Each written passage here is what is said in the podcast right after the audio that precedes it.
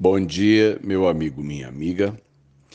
Eu vejo nessa guerra da Ucrânia com a Rússia, primeiro, a prepotência do grande sobre o pequeno e muitas vezes também a intolerância com aquele que pensa ou quer alguma coisa diferente de mim. Eu gostaria de impor o que eu penso, eu gostaria de que todos pensassem e, e, e desejassem exatamente como eu. Mas vivemos num mundo de diferenças e administrar diferenças não é fácil. A gente então arruma adversários na política, adversários no futebol, a gente às vezes son, uh, cria uh, inimizades no condomínio, no trânsito. Nós, seres humanos, somos figuras muito difíceis de conviver. E a intolerância é uma, é, é, é uma característica humana de dificuldades com aquilo que é diferente do que eu penso. E a intolerância, ela pode ser em diversas áreas, e eu, como um homem de fé, como um pastor, eu às vezes presto atenção no que nós chamamos de intolerância religiosa. Eu sou um homem que crê num conjunto de doutrinas que não é também o que outras pessoas acreditam. Mas crer é uma escolha. Crer é uma opção que eu faço e eu não posso querer que outras pessoas obrigatoriamente acreditem naquilo que eu escolhi. Então, em primeiro lugar, eu eu respeito quem não crê naquilo que eu creio. Eu não imponho para outros aquilo que é meu modo de pensar.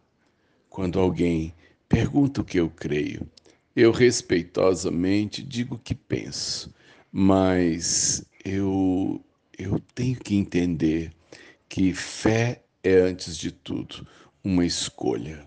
O que eu posso fazer é partilhar com aquele que está em dúvida ou com aquele que está à procura. Eu posso partilhar com ele um pouco do que eu creio. Anos atrás eu recebi um missionário brasileiro em Moçambique.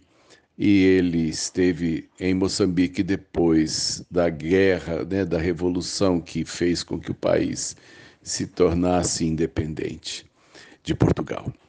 E os, os, a, a, as guerras civis, os guerrilheiros destruíram o país. O país ficou realmente é, numa situação caótica. Para começar, a sua existência como nação livre. E ele então disse assim: é, com um país arrasado, é, as igrejas estavam em dificuldade, seus fiéis não tinham como sustentar é, é, as igrejas, os pastores, e foi uma grande é, ginástica é, conseguirem passar aquele tempo difícil. Então ele disse assim: Mas aconteceu uma coisa muito linda na capital de Moçambique. A Igreja Católica, que era uma igreja construída ainda pelos portugueses, uma igreja velha, ela foi poupada nos bombardeios e acabou sendo praticamente a única igreja de pé no meio da crise.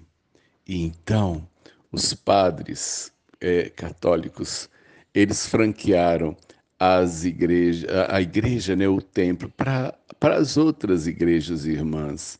É, então, qualquer igreja que quisesse um templo para se reunir, escolhesse um outro horário, a igreja estava ali para ser usada pelas outras igrejas irmãs. Ele, inclusive, tinha um horário em que ele entrava num templo católico para fazer o seu trabalho como missionário presbiteriano. E ele disse então que outras, outros ramos, é, vencendo muitas vezes a, a, a, própria natureza crítica que às vezes nos coloca um contra o outro, ele disse: nós ficamos abrigados debaixo do mesmo teto. E a gente entende é, quando as pessoas é, ouvem a voz de Deus de que nós não somos inimigos umas das outras, a gente é da mesma humanidade e nossas diferenças não podem ser motivo para que a gente se destrua. E uma manhã como essa, não permita que as diferenças de valores, de sentimentos, separe você em família, em amizades. Nós somos humanos e os humanos têm essas dificuldades, mas nós somos maiores do que isso. E Deus abençoa quando a gente convive. Sérgio de Oliveira Campos, pastor da Igreja Metodista Goiânia Leste, Graça e Paz.